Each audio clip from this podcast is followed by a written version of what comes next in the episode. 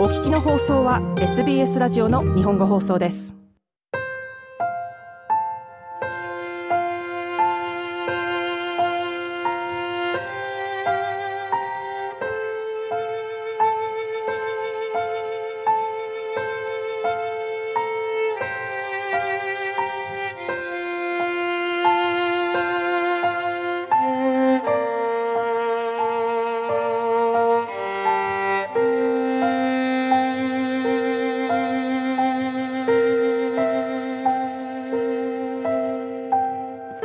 こんばんは。皆様、お元気でお過ごしでしょうか？先月はお休みをいただきましたので、久しぶりのビーバーオペラの時間となりました。プレゼンターの大竹彩子です。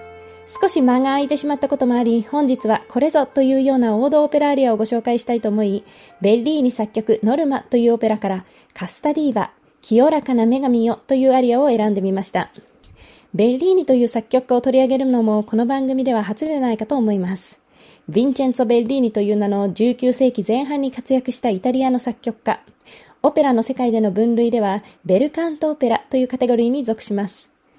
ベルカントとは美しい歌という意味の言葉で、長い息の芸術による優美な旋律、そうした中での超絶技巧などが特徴として挙げられ、これまでこの番組ではロッシーニやドニゼッティの作品をベルカントオペラとしてご紹介してきました。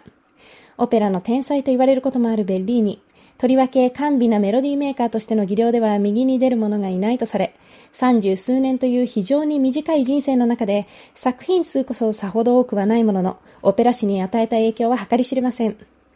本日ご紹介するオペラノルマは、1831年にミラノのスカラザにて初演された作品。言ってしまえば三角関係の物語なのですが、ただドロドロした展開というよりは、歴史や宗教的な側面が絡んでくること、また音楽も非常に高貴で厳かな雰囲気に満ちている印象です。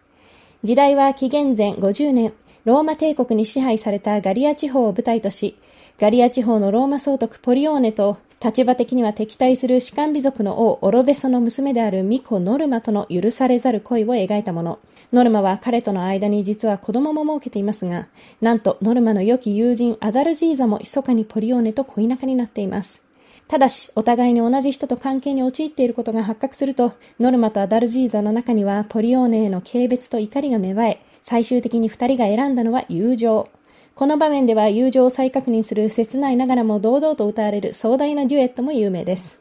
そして、この後の展開はというと、国同士の対立関係などの歴史的な要素なども絡み、ローマ帝国の支配から自由になるため、オロベソ側は生贄を用意することに。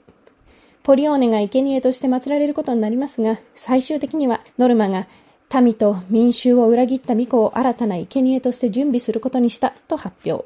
それはノルマ自身です。驚くポッリーネは再度ノルマへの愛に目覚め、二人は揃って家計台上へと登っていき終幕となります。さて、ノルマ自体は名作とされながらもそれほど頻繁に上演が行われている印象はありませんが、本日お聴きいただくノルマのアリア、清らかな女神よは、アリア単独としても非常に演奏される機会の多いもの。ベッリーニ作品の中でおそらく最もよく知られたアリアではないでしょうか。オペラの中では第1幕、ガリア人の巫女の長として登場するシーンで歌われます。ローマへの怒りに震える民衆に囲まれたノルマは、ローマへの反乱の時はまだ今ではないとしながら、厳かな雰囲気の中、清らかな女神よ、その美しい姿を私たちに向けてください。燃える心を強くしてください。と歌います。旋律の高貴さ、優美さ、そしてその音楽をどこまでもしなやかに歌い上げる歌手の技量も加わり、非常に神々しい曲として愛されています。本日お聴きいただく演奏は永遠のディーバとして名高い伝説のソプラノマリア・カラスによるもの。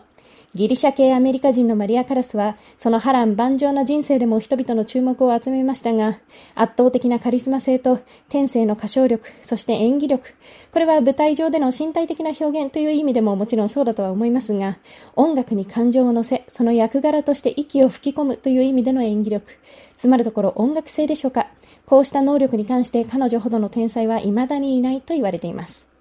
では、ノルマより清らかな女神よをお楽しみください。また次回の放送でお会いいたしましょう。SBS 日本語放送の Facebook ページで会話に加わってください。l i いいねを押してご意見ご感想をお寄せください。